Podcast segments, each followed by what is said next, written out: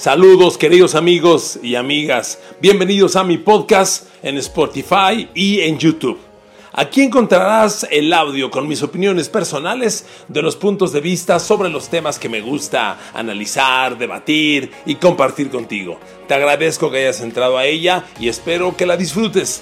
Te invito también a que me envíes tus opiniones y así tengamos un intercambio de puntos de vista. Disfrútalo. Saludos.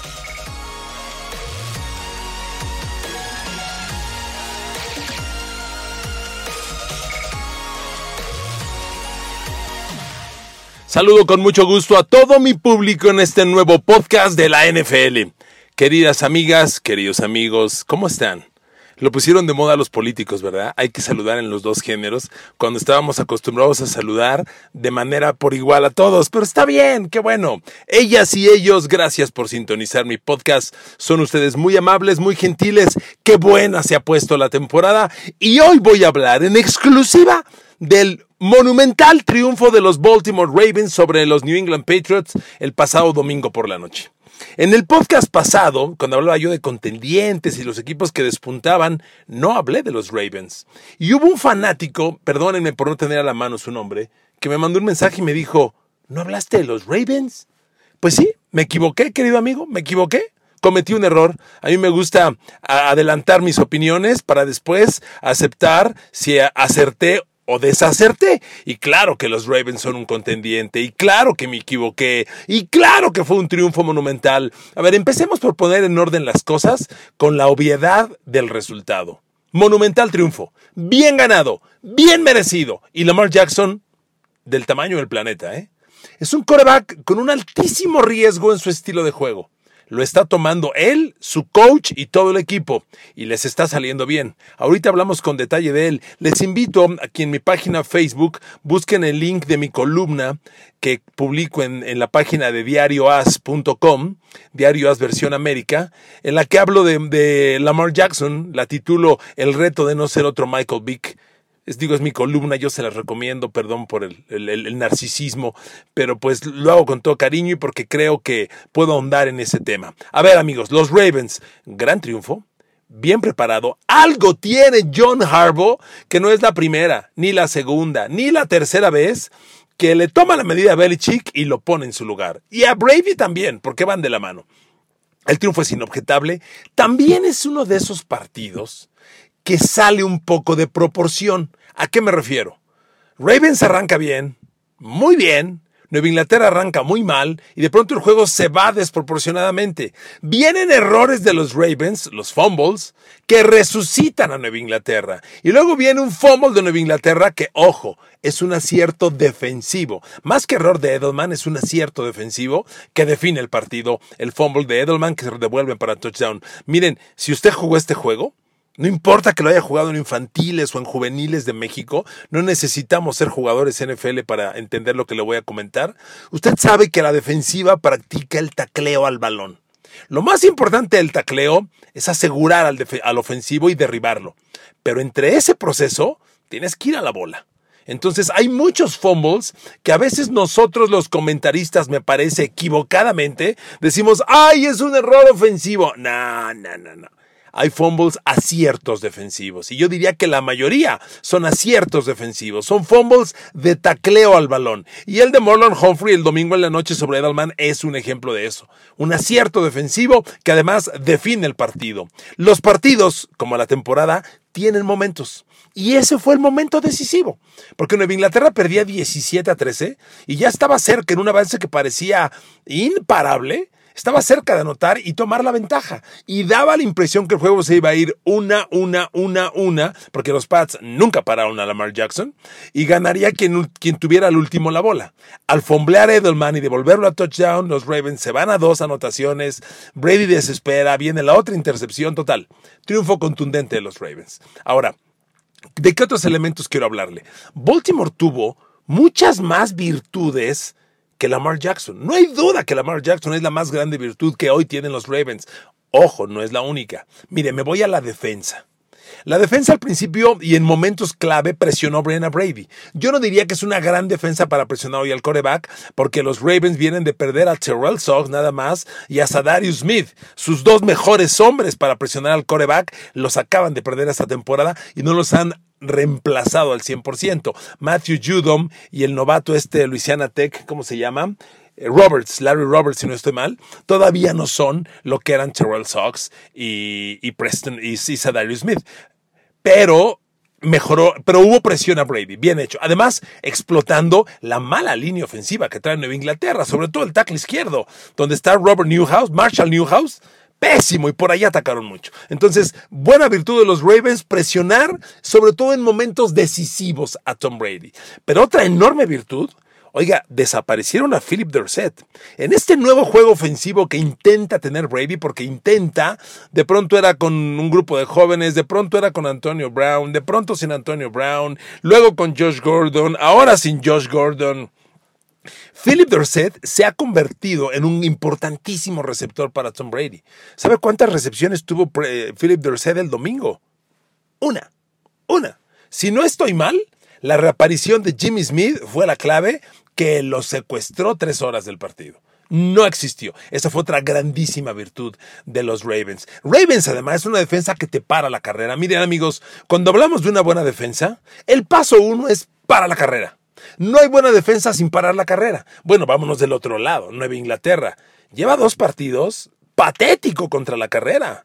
Yo, yo platicaba con unos amigos hace ocho días, justo previo al Baltimore Patriotas, y les decía, oigan, Cleveland perdió con los Pats, pero le corrió 159 yardas.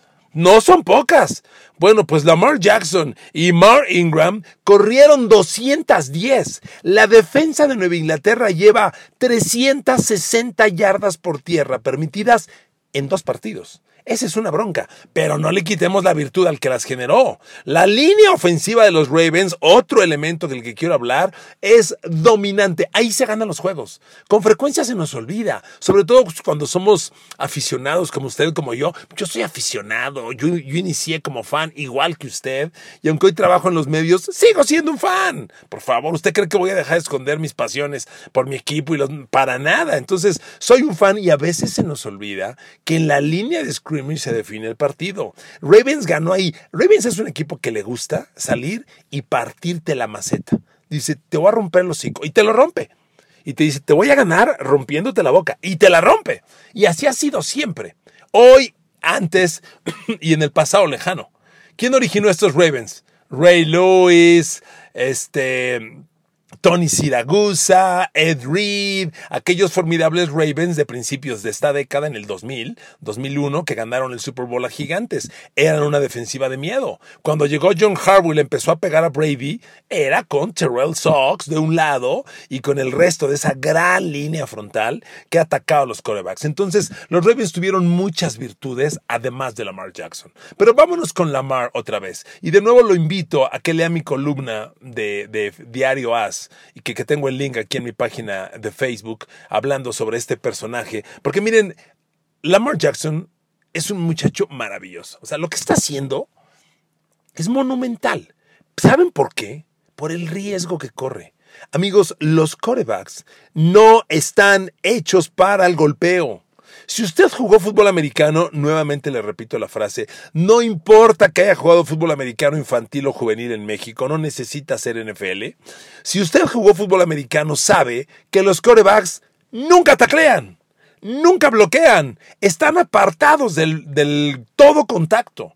Entonces, tener un coreback al que expongas al contacto, como se expone cualquier coreback que salga a correr la optativa, amigos, está cañón, está cañón, de verdad, porque la NFL es una liga muy violenta, muy agresiva. La esencia del juego, ¿cuál es? El golpeo. Y el golpeo a acabarte. O sea, el tacleo no va para te derribo, no, no, te derribo y te lastimo y te, y te someto. Entonces, usted tiene idea la cantidad de golpes que van no quiero decir a quebrar a Lamar Jackson, pero que van a acabarlo. Mire, durante varios años, mm, me refiero como tres años o cuatro, la gente de Grupo Modelo, que les mando un abrazo, cuando tenía Joe Montana contratado de imagen, hacía una reunión de amigos con Montana la semana previa al Super Bowl. Y ahí, en la sede del Super Bowl, en un salón, en un hotel privado que ellos rentaban, Montana con un grupo de cuates, le hablo de 20, 30 personas, no más, ¿eh? Éramos pocos. Y siempre me invitaron los amigos del Grupo Modelo, siempre. Fui tres o cuatro veces. Oír a Montana era un deleite, pero por lo que te contaba Montana. Y una de las frases que más nos decía era, ustedes no se imaginan las ganas que tienen los defensivos de reventarte. Y lo tienes enfrente de ti a un metro de ti y te señala y te escupe y te mienta la madre y te dice que te va a pegar y se lanza con todo y de milagro te mueves. Tú sabes que tarde o temprano te van a pegar.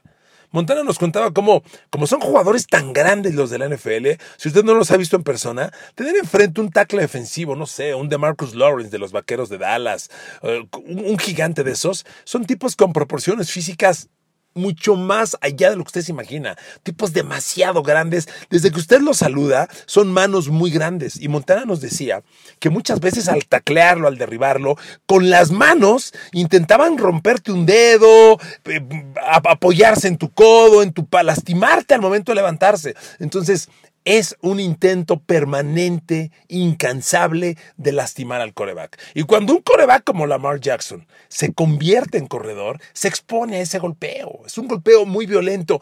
Y saben qué, amigos, lo triste que quiero transmitir con todo respeto es que la historia dice que tarde o temprano van a ser lesionados. ¿Cuál fue el último coreback que como Lamar Jackson llegó tratando de correr como demonio y tratando de ganar la liga? Reciente. Piénsele. Robert Griffin III, que curiosamente es el suplente de Lamar Jackson en los Ravens. ¿Y cómo acabó Robert Griffin III en los Piles Rojas de Washington? Lleno de conmociones y fracturas. Un coreback no está hecho para ese golpeo. Los receptores sí. ¿Sabe qué hace un receptor en pretemporada? Darse de golpes con los backs defensivos de tu propio equipo. Hay sesiones de tacleo uno a uno, frente a frente. Receptores contra backs defensivos, corredores contra linebackers, línea ofensiva contra línea defensiva pero los corebacks nunca golpean contra nadie. Y si un coreback nunca golpea, es que no está construido para eso. Y si tú pones a Lamar Jackson a correr y a correr y a correr, eso es lo que a mí me preocupa, amigos, que es un estilo de juego sumamente arriesgado y que la historia dice que tarde o temprano terminan por ser lastimados. Ojalá me esté equivocando y Lamar Jackson escriba la primera y gran historia de un coreback que corriendo la bola gana el Super Bowl, porque no hay duda son muy emocionantes. Correr, driblar, salir de por todos lados es muy, muy emotivo. Además, amigos, el domingo, Lamar Jackson claramente superó a Tom Brady. Claramente. Cuando se quedó en bolsa de protección, ejecutó bien el pase. No es un, un pasador exquisito, pero ejecutó bien sus jugadas. Además, él tiene un sistema en el que tiene sus hombres clave. Y sus hombres clave son, además de correr la bola él y Mark Ingram, sus hombres clave son los cerrados. Jack Doyle, Hayden Hurst y Mark Andrews. Ellos le mueven la bola. Ya lo que haga por lejos con Marquis Brown, el fenómeno, o con Will Smith, es extra. Pero la bola por aire con los Ravens la mueve Lamar Jackson a sus tres cerrados, Doyle, Andrews y Hayden Hurst. Entonces es un gran equipo. Miren, yo no veo cómo le puedan dar alcance a los Ravens en su división, en el norte. Pittsburgh está Pittsburgh está en 3 y 2, como dicen los beisbolistas. A un strike del ponche, lo veo mal. rescataron el juego pasado. Eh, les toca jugar otro contra Ravens y va a ser el de Baltimore. Ya perdió Pittsburgh con Ravens, el de Pittsburgh, recuerdan, donde noquearon a Mason Rudolph. Entonces, amigos, pues miren, ojalá esta historia maravillosa de Lamar Jackson terminara en un Super Bowl. Hoy la conferencia americana, gracias a Lamar Jackson y estos Ravens, se está reconfigurando. Porque ahí viene Patrick Mahomes de regreso, el fenómeno. ¿Y ya vieron quién despertó? Chargers. ¿Qué les digo siempre Chargers? Es un equipo para Super Bowl que está jugando mal. El domingo jugó a sus capacidades y la neta hizo polvo a los Packers, ¿eh? No metió ni las manos Aaron Rodgers, aunque también hay que aceptar, todos tenemos derecho a dar un partido malo. Y pudo ser el partido malo de Packers y el partido malo de, de Aaron Rodgers. Pero Chargers los dominó. Entonces la americana se pone muy interesante. Ahí viene de regreso Mahomes y los Chiefs, los Chiefs aguantaron sin Mahomes eh, digo, no con la excelencia de los Saints sin Breeze, pero aguantaron, no se colapsaron y, y ahí están, Mahomes viene de regreso y con este niño en el campo todo puede pasar. y ojalá los Chargers vengan verdaderamente de regreso. Y los Raiders mínimo te están cobrando cara la derrota cada partido. Le ganaron un juegazo a Detroit el domingo pasado. Pero los Raiders están ahí. Y bueno, por supuesto están los Pats. Ahora, hablemos un poco de los Pats. Es un partido malo, muy malo. Todo mundo tiene derecho a jugar un partido malo. Y a lo mejor es preferible quitarte la presión de ir invicto. Ya la vivió Nueva Inglaterra una vez. Eh, por cierto, un año en el que le ganó a los Ravens en aquella temporada invicta, les ganó en temporada regular. Un partido de lunes por la noche sumamente polémico. Este, ya perdieron, ya se quitan la presión. Nueva Inglaterra tiene mucho por mejorar, ¿eh? Mucho. No tiene ataque terrestre. La línea ofensiva es patética no corren la bola y no paran la carrera a la defensa, como se los decía. Llevan dos juegos. Fíjense cómo son las cosas. Hasta hace ocho días se hablaba de la defensiva de los Pats como una defensiva de récords. Y hoy hablamos de una defensiva en aprietos, en riesgo, en graves problemas. Así de polarizante puede ser esta liga de una semana a otra. ¿Sabes por qué? ¿Saben por qué, amigos? Porque en esta liga, en el deporte y en la vida, vives por tus resultados al día. Hoy funciona, estoy bien, pues órale. Hoy no funcionó, oye, pues traes broncas, ¿eh? Échale ganas. Así los Pats. Traen broncas para frenar la carrera. Ahora, yo creo que el tema de frenar la carrera de los Pats es corregible. Tienen personal. Ellos tienen de tackles a Adam Butler y Lawrence Guy y a Danny Shelton de gar medio. A los tres los van turnando, los van rotando. Y los linebackers que deben frenar la carrera son Donta Hightower y, y Cal Van Noy. Pero Hightower se la pasó bloqueado el domingo pasado. Y Van Noy no lo vi. Insisto, todo mundo tiene derecho a dar un juego malo. A la ofensiva, Brady necesita ritmo. Y, pues Josh Gordon, no Josh Gordon, Antonio Brown, no Antonio Brown. Tenía dos cerrados, ya se lesionaron los dos también. Ahora el cerrado empieza a ser Ben Watson, más o menos la lleva. A Nueva Inglaterra le urge, que descanse esta semana, por cierto, el regreso del tackle izquierdo a Isaiah Wynn con el que jugaron dos partidos esta temporada, los primeros, y pintaba bien hasta que se lastimó y desde entonces no juega. Él puede estar disponible de regreso hasta el juego contra Dallas, que es en dos domingos más. Pero queridos amigos, pues así las cosas. Ha sido un gran triunfo de los Ravens. Es solo una etapa. Hay partidos que marcan tu temporada. Y este juego puede marcar la temporada de los Ravens. Pero ojo, nada te garantiza que la marque para bien. Si después de este, este triunfo viene el conformismo, y viene una baja de rendimiento, cuidado. Debe consolidarse un equipo ganador y un proyecto ganador, que yo estoy seguro que sí va a ser así, porque John Harbaugh tiene un mundo de experiencia. Además, debo decirles, las par de veces que he entrevistado a Harbaugh, no saben el tipazo, educado, decente que es Harbaugh, muy contrastante con el déspota de Bill Belichick, que es lo peor que te puede tocar para entrevistar a alguien. Pero bueno, eso era solo un breviario cultural. Amigos, felicidades a los Ravens. Amigo que me escribiste hace ocho días y me dijiste, oye, Kike, no hablaste de los Ravens. Tienes razón, me equivoqué. Aquí están los Ravens. Ahora, esto es, esto es hoy, amigos, Está empezando la temporada de adeveras. La NFL se define a partir de noviembre y muy en especial a partir del Thanksgiving, que es en dos semanas. Ahí empiezan a reconfigurarse las cosas. Por eso un equipo que despertó como Chargers puede ser muy peligroso. Por eso el que Niners esté en el pico rendimiento es peligroso, porque a lo mejor del pico rendimiento viene un descenso. Sería lógico. Así somos los seres humanos. Curvas de rendimiento, subes y bajas, subes y bajas. Nunca estás estable. El que anda bien muy pronto va a estar mal. El que anda mal es posible que venga pronto su, repunte. Por eso el que haya perdido Nueva Inglaterra no es del todo malo. A lo mejor entrar en crisis. Está bien, no pasa nada. Le pasa a todos los seres humanos. Y Ravens, amigos, es un equipo para grandes cosas, es mucho más que Lamar Jackson. John Harbaugh es un genio, Jackson es un fenómeno, toma altísimos riesgos. Dios lo bendiga y lo cuide porque le hace mucho bien a la liga, pero la historia dice que ese tipo de corebacks acaban lesionados. Y usted que me ha favorecido escuchando este podcast, le mando un besote a ustedes, amigas, un abrazo a ustedes, amigos. Les agradezco su atención, que lo escuchen, que lo bajen, que lo califiquen, que lo sugieran y que me sigan. Agradezco sus follows, sus likes y recuerden que el fin de semana viene el podcast del básquetbol. Abrazo a todos con todo mi cariño, que tengan buen día. Gracias, gracias. Enrique Garay los quiere. Bendiciones. Que tengan buenas, buena semana, un buen resto de semana porque hay mucho por pelear todavía. Abrazo a todos.